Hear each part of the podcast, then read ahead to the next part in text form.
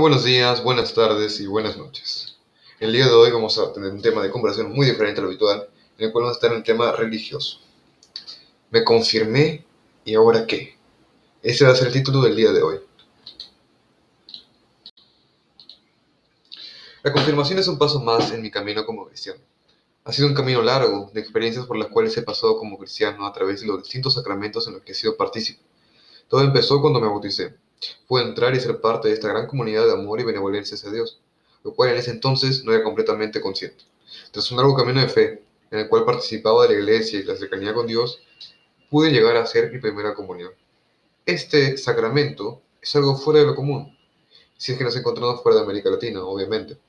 Como bien menciona el obispo Vázquez en una entrevista realizada por Diocese of Austin, la secuencia de sacramentos debería ser bautismo, confirmación y entonces Eucaristía.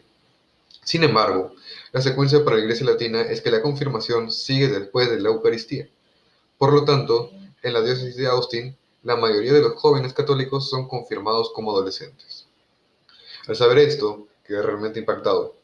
Una noticia curiosa y que me hizo sentir un tanto especial, al ser parte de un grupo que se diferencia un poco del resto de católicos en el mundo. Después de seis largos años de dudas y preguntas, perdida y encuentro en mi propia fe, así como problemas biológicos a nivel mundial, es que me pude confirmar en mi último año siendo parte de mi colegio católico.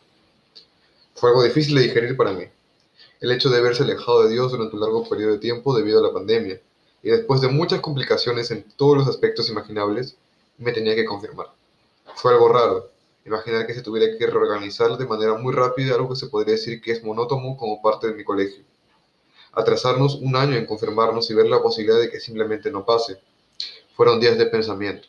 ¿Me confirmo o no? Pensaba esas palabras por mi cabeza. Tenía tantas preguntas que a veces me hacían dudar de mi fe, a tal punto que realmente no estaba seguro de lo que quería hacer. Fueron días de confusión y reflexión personal. Las catequesis y charlas que tuvimos ayudaron a mi decisión. Estaba decidido a ser un soldado más de Cristo. Me confesé y cada vez estaba más cerca de realizarlo. Llegó el día y simplemente parecía que el tiempo iba muy rápido y sentí el tiempo que habíamos estado dentro de la iglesia. Algo que nunca llegué a imaginar que había pasado. Todos dentro de la iglesia son mascarillas y con un aforo completamente reducido. Se me hizo extraño, pero igual disfruté de la experiencia. Al salir de la ceremonia, realmente no sentí una diferencia física. A mi parecer, seguí siendo el mismo chico que entró y salió del templo. En realidad, creo que no debí separar algo físico, más bien un estado espiritual. Al cabo de los días, yo llegué a comprender. Mi confirmación la ceremonia de la cual fui parte me abrió la mente y el espíritu aún más hacia Dios. Una sensación nueva de confianza y un espíritu renovado vinieron a mí. La confianza en Dios regresó, las dudas se despejaron y una nueva persona, por lo menos en la parte espiritual, nació. Me sentí renovado. En sí, fue una experiencia muy agradable y después de una semana de haberme confirmado, la pregunta bien, ¿ahora qué? Bueno, Simplemente seguir creyendo en Dios y poder ver que nuestra fe no se debilita, sino que se hace más fuerte con las adversidades que pasan por el mundo.